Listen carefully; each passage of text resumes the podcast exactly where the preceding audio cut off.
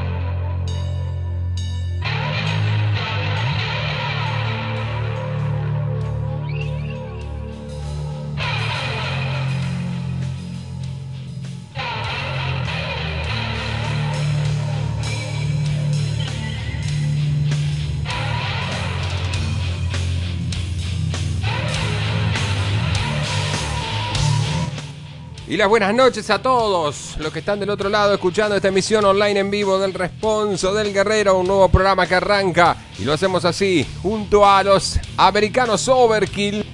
Y el recuerdo para este álbum en particular, Horror Scope, editado en 1991. Así es, hace exactamente 30 años, amigos. Ya cumplió 30 años Horror Scope. Un disco. ¿Qué disco, por favor? Para este álbum de Overkill que hoy queríamos recordar, ¿no? Eh, bueno, a ver. Eh, en apenas dos meses, la banda Overkill grabaron uno de sus mejores discos. Sí, sí.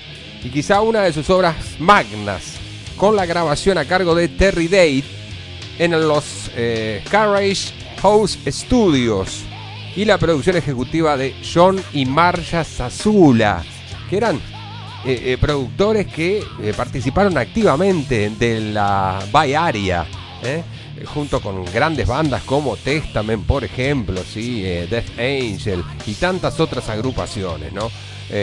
Metallica, obviamente, ellos estuvieron junto con Metallica en alguna oportunidad. Bueno, John y Marcia Stazula, así es, así es. Bueno, daba inicio a la década de los 90 y el trash empezaba eh, o estaba empezando a ser relevado, es decir, la velocidad comenzaba a verse eclipsada por sonidos más sucios.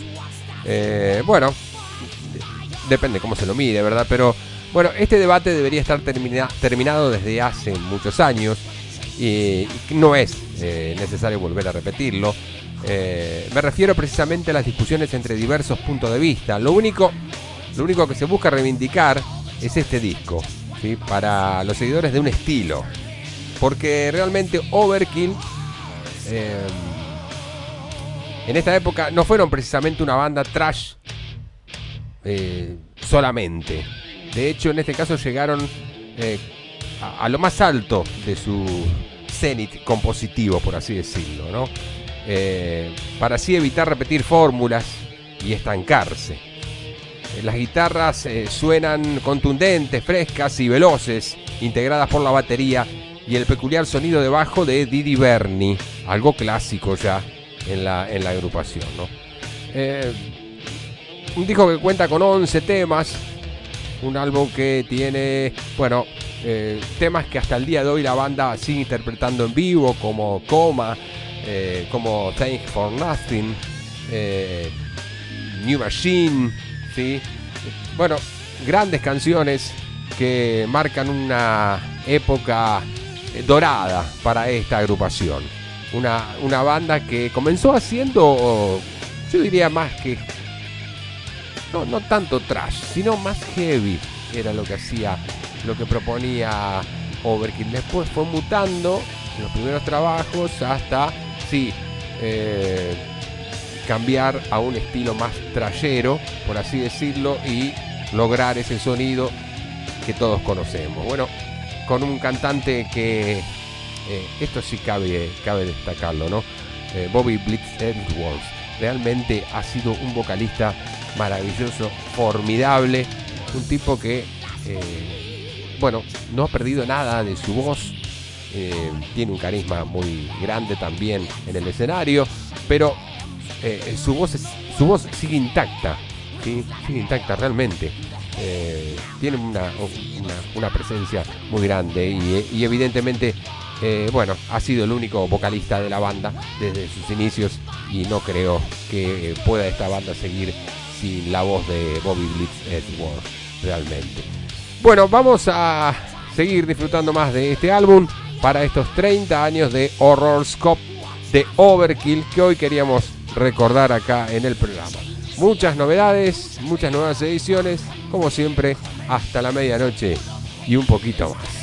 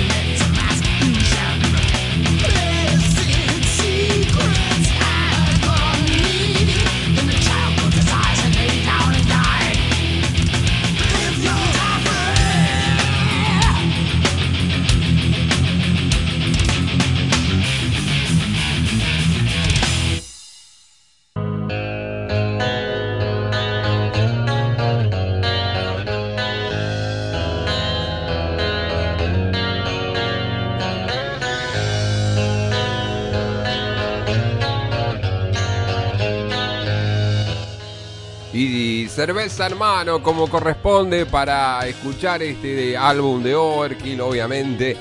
Y recordando que hace 30 años se editaba Horror Scope. Overkill. Overkill en el comienzo de nuestro programa. Cerramos con este gran tema que precisamente cierra la placa. Solitude.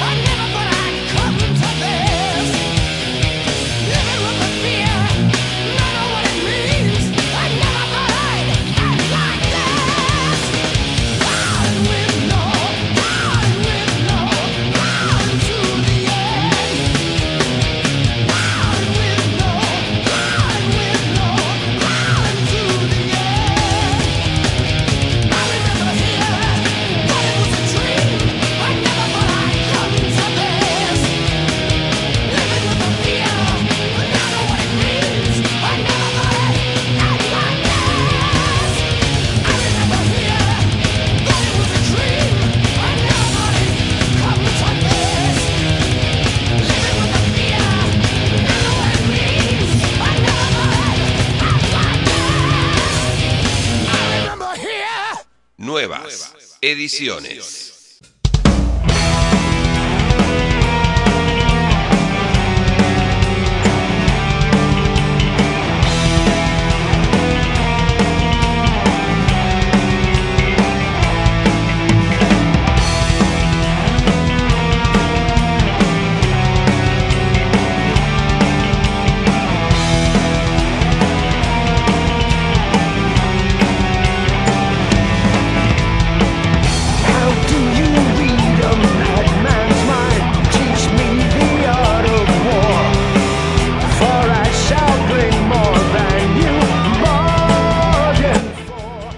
El nuevo álbum de Iron Maiden.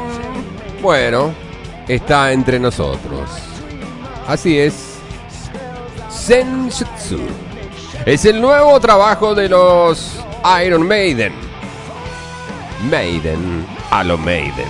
¿Por qué? Porque, bueno, es su sonido, son sus melodías, ¿sí? Que resisten el tiempo, el paso del tiempo.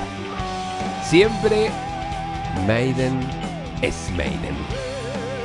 Ya es un clásico. Y todo está acá, en este álbum doble. Sí, un álbum doble. Siguen las versiones, o mejor dicho, los temas extensos. En fin, sobre gustos, cada cual opina distinto. Particularmente me gustaron los dos temas más cortos del álbum y también destaco el resto, pero el señor Steve Harris junto con sus compañeros deciden qué hacer y qué es lo que a ellos les gusta hacer. Con tantos años hacen lo que se les cante. Y el que quiera escuchar que escuche. El que quiera oír que oiga. Porque lo nuevo de Iron Maiden es una realidad. Senjutsu. Iron Maiden. Sonando en el responso del guerrero. Con estos tres temas de su nuevo álbum 2021.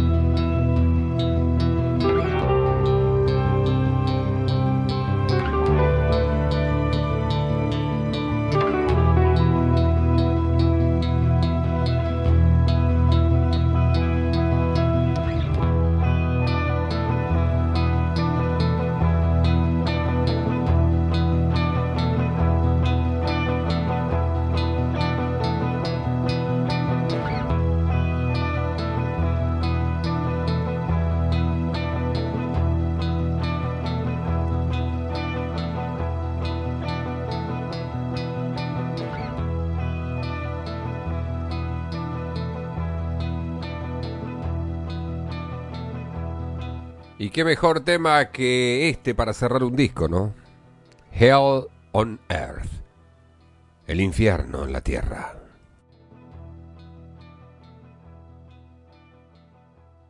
Nuevas ediciones.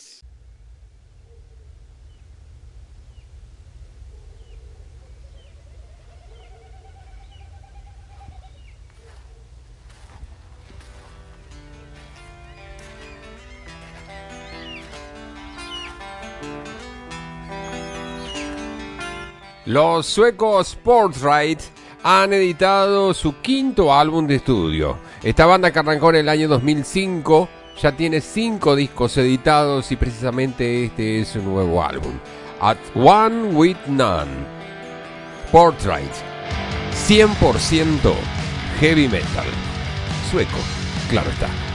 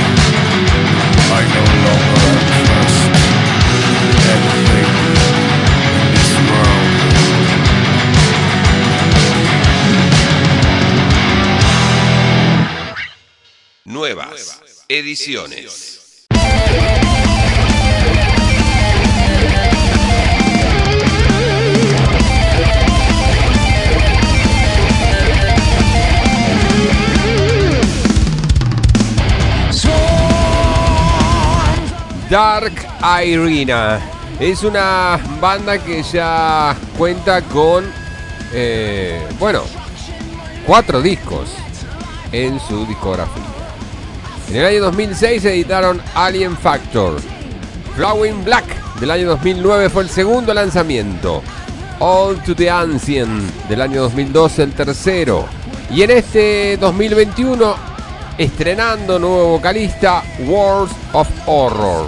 ¿Por qué digo nuevo vocalista? Porque encontramos a Brian Allen, un vocalista que estuvo desempeñando su actividad en nada más y nada menos que Vicious Rumors, esta banda americana, en la cual, bueno, él estuvo eh, participando de la misma. Y ahora, ahora, su voz es la que figura en este nuevo trabajo discográfico de esta banda que estamos presentándote ahora en el responso del guerrero, Dark Irina. Eh, son de Ohio, en los Estados Unidos. Vamos a escuchar una banda que mezcla el power metal con el thrash metal. Muy, muy americano esto, ¿no? De mezclar ambos estilos. Lo, lo hemos escuchado en bandas como Ice Earth, como eh, Metal Charge. Bueno, ahora les presentamos a Dark Irina. Realmente una agrupación para tener en cuenta por si no los conocías y más aún con el tremendo vocalista que figura en sus líneas, como Brian Allen. Lo escuchamos y escuchamos y disfrutamos de el desempeño musical de una banda americana que ha editado nuevo material y suena ahora acá en la noche del responso del guerrero.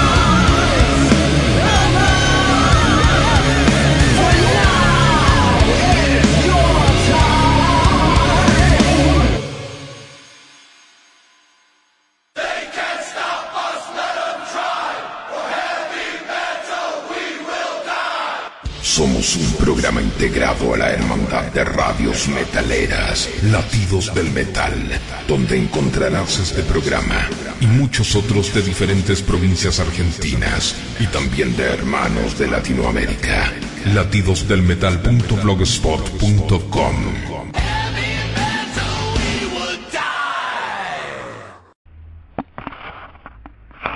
Hola gente Responso, ¿cómo andan? Bueno, hoy en el programa vamos a recordar una fecha que no es tan recordada, pero fue una fecha impresionante que fue primer, eh, la primera fecha de heavy metal, hard rock, llámelo como quieran, porque en los ochentas eh, nosotros había heavy metal y pop, era así, no había otra way.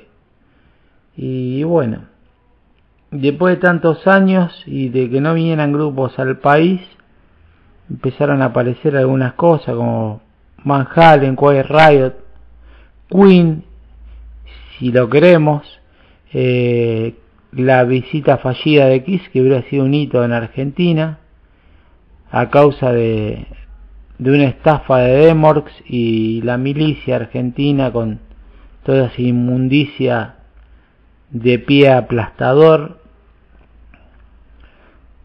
Eh, bueno, prácticamente en los 80 no vino nadie. Eh, en el 89, casi principio de los 90, vino Bon Jovi. Estuve ahí. Después vino Skid Row, Metallica, que estuve en esos shows. Y un par de grupos más. Y en el recital de Metallica me acuerdo que se anuncia eh, la venida de Kiss. Pero no sabíamos en ese momento que se venía con un combo con él, lo que fue el primer recital de heavy metal, hard rock, como quieran llamarlo, el Monster of Rock.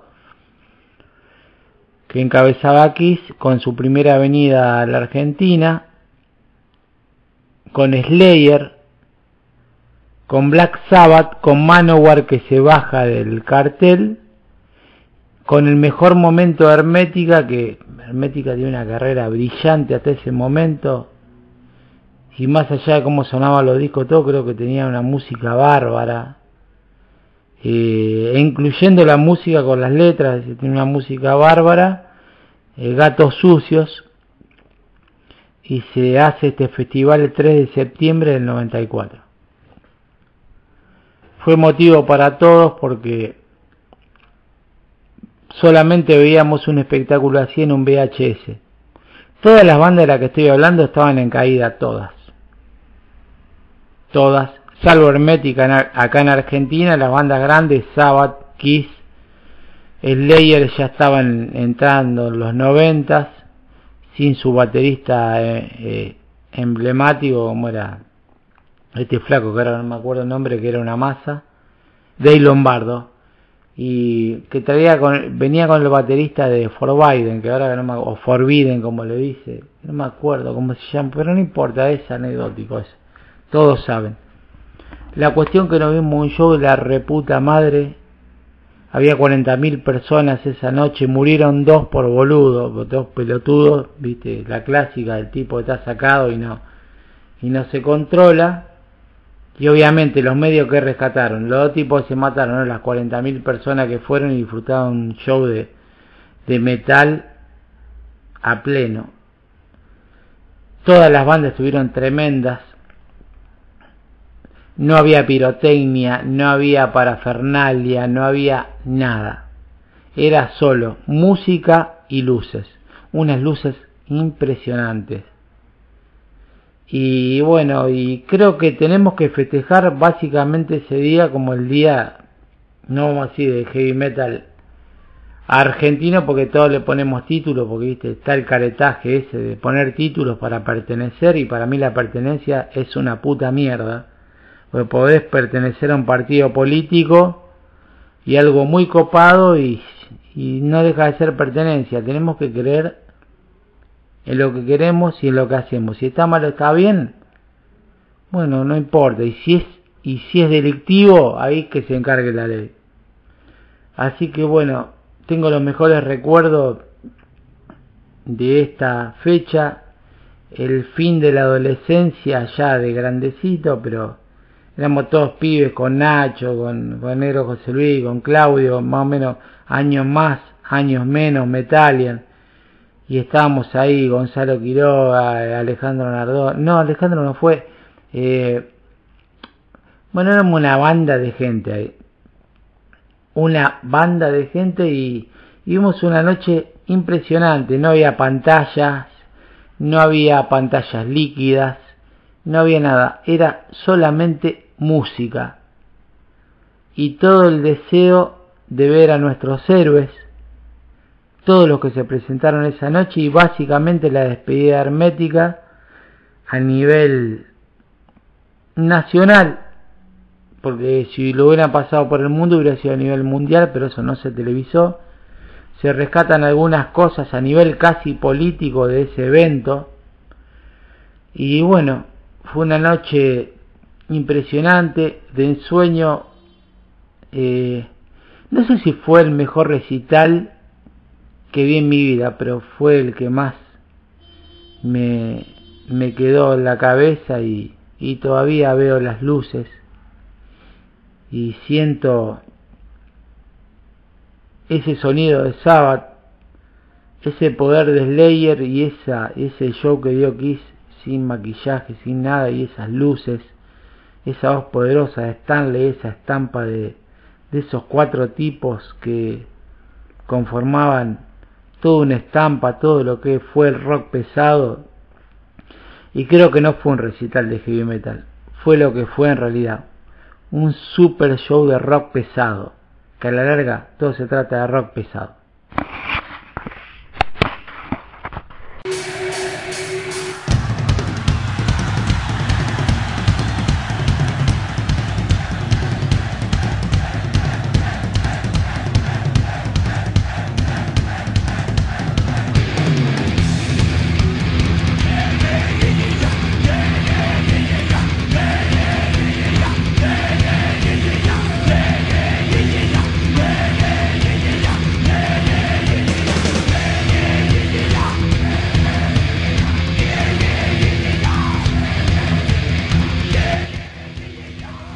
Amigos, bueno ahí teníamos la palabra de Sergio Gustavo Nader, ¿no? El turco Nader que eh, aparece nuevamente acá en el programa, invitado siempre y siempre cuando quiera puede hacerlo, porque la idea era recordar básicamente el festival Monster Rock del año 1994. 27 años hace ya del Monster Rock. Por eso queríamos traer este recuerdo acá en el programa. El turco me lo propuso y me parece muy bien.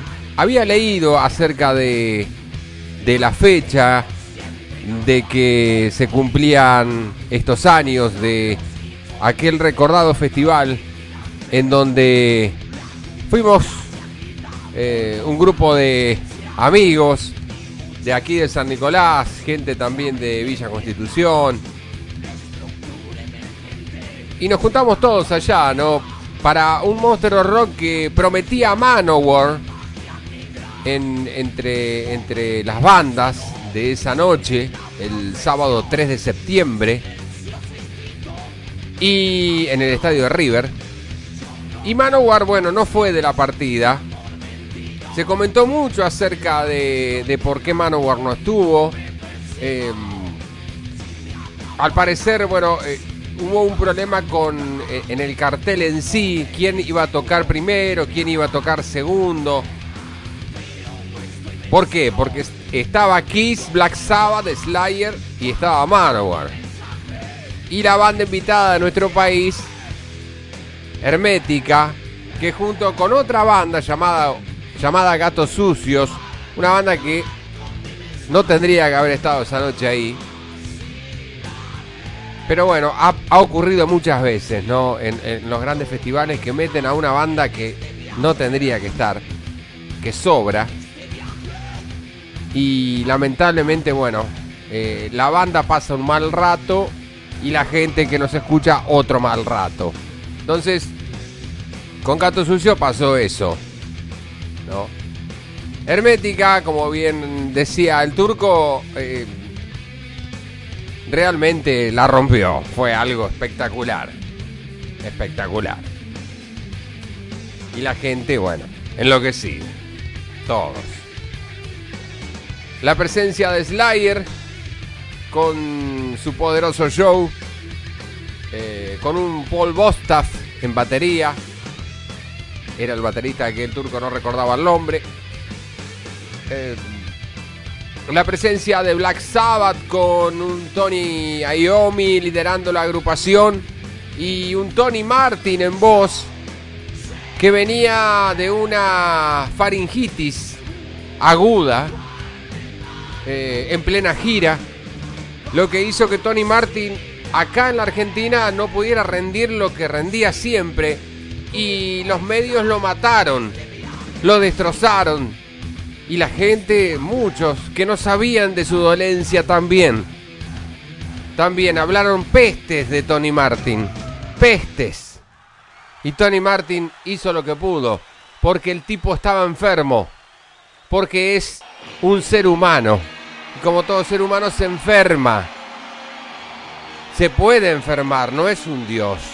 Entonces, hizo lo que pudo Tony Martin, pero es un gran cantante, es un señor vocalista.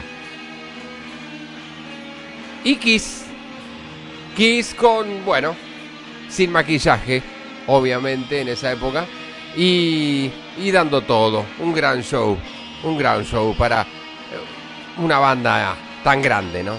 Como es Kiss. Eh, no- los mejores recuerdos para este festival. De parte de los que fuimos, de los que estuvimos. Y, y ahora acá en Facebook voy a publicar una foto. Precisamente que. eh, bueno, en la cual estamos los que estuvimos ese día ahí. Viajando juntos. El que tiene los lentes ridículos soy yo.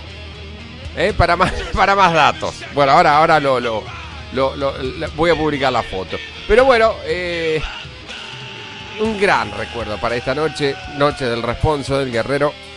Así que espero que disfruten de estos cuatro temas que vamos a escuchar ahora. Primero Hermética, después Slayer, después vamos a escuchar a Kiss y por último a Black Sabbath.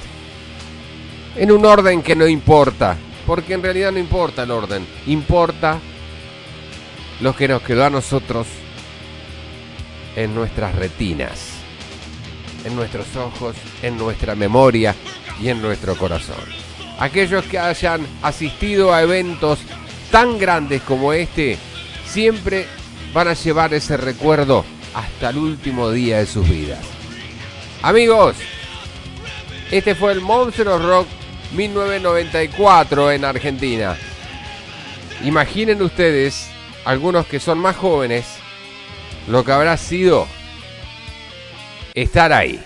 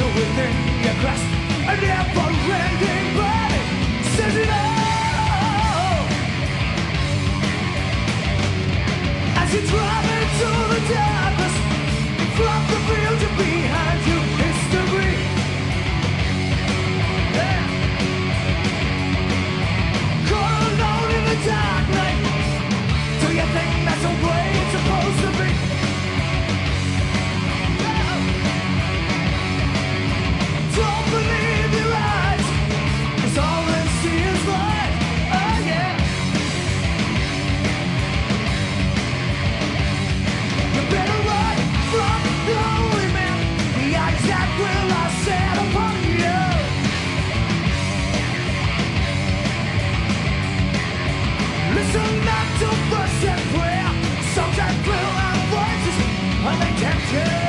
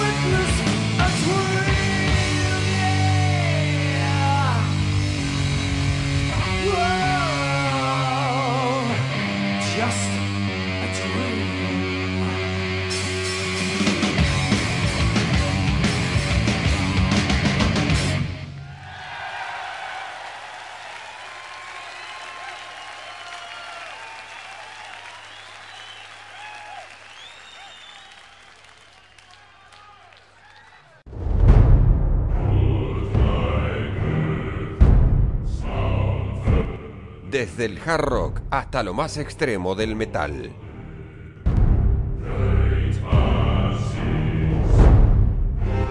El responso del guerrero.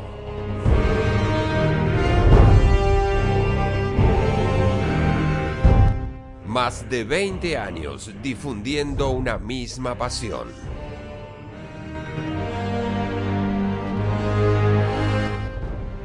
También los miércoles, 22 horas, por Demontré Radio.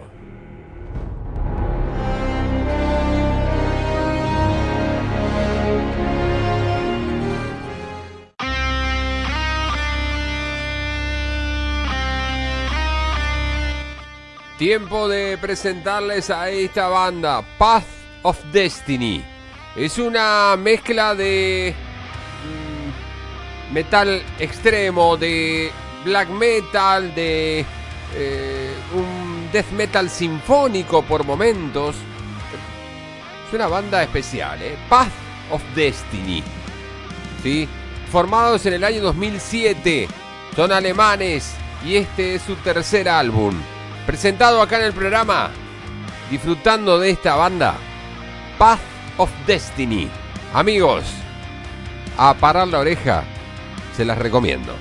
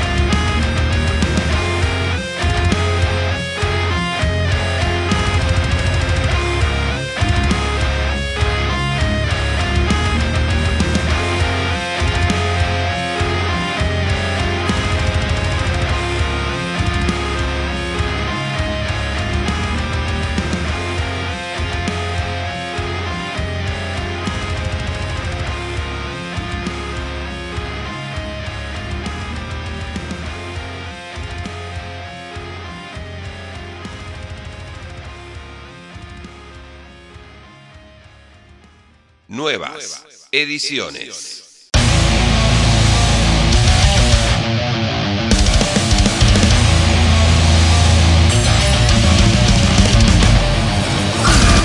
Y dentro de este bloque extremo, ahora, bueno, nos vamos a Estados Unidos nuevamente para encontrarnos con Carnifex. Así es.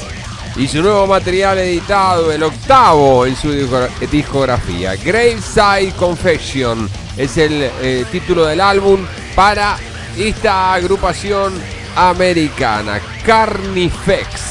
Ese es su nombre. Bueno, un según ellos hacen un deathcore, una mezcla de death metal con hardcore. Son de California, en los Estados Unidos. Como les decía, el octavo material editado, el anterior había salido en el 2019 y el primer álbum salió editado en el año 2007. Vamos a escuchar entonces a esta banda formada en los Estados Unidos en el año 2005 que tiene a un ex Heaven Shall Burn, ¿sí? a Corey Halford, que es eh, uno de los guitarristas de la banda. Ese como un dato extra. Carnifex, amigos, un poco de deathcore para esta noche. Noche del Responso, que entra en su última media hora de programa. Y la disfrutamos al máximo.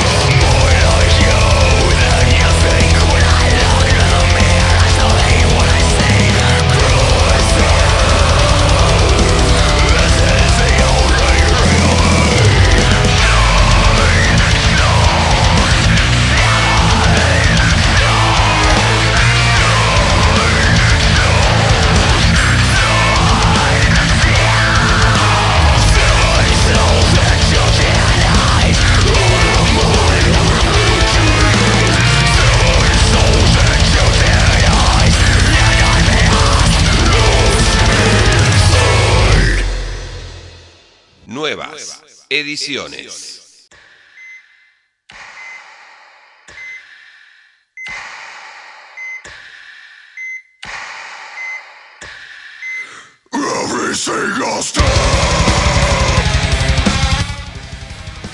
Sin ninguna duda, atravesando el bloque extremo del programa, no sé si te diste cuenta, ¿no? Me parece que sí.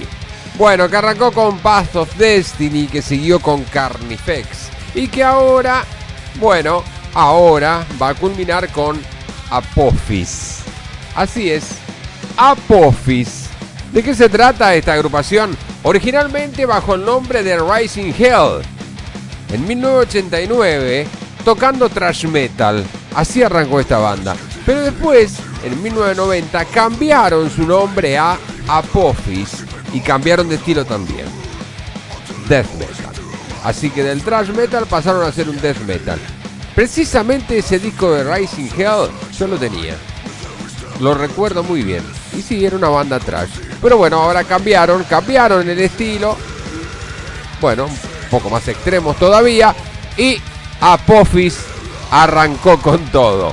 Sí, señor. Bueno, amigos, vamos entonces. Continuamos ahora presentando la última banda de la noche.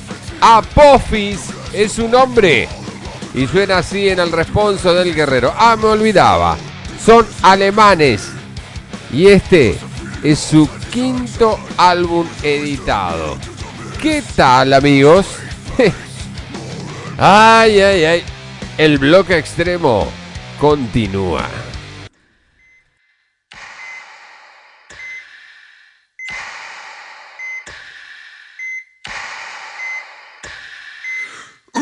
se.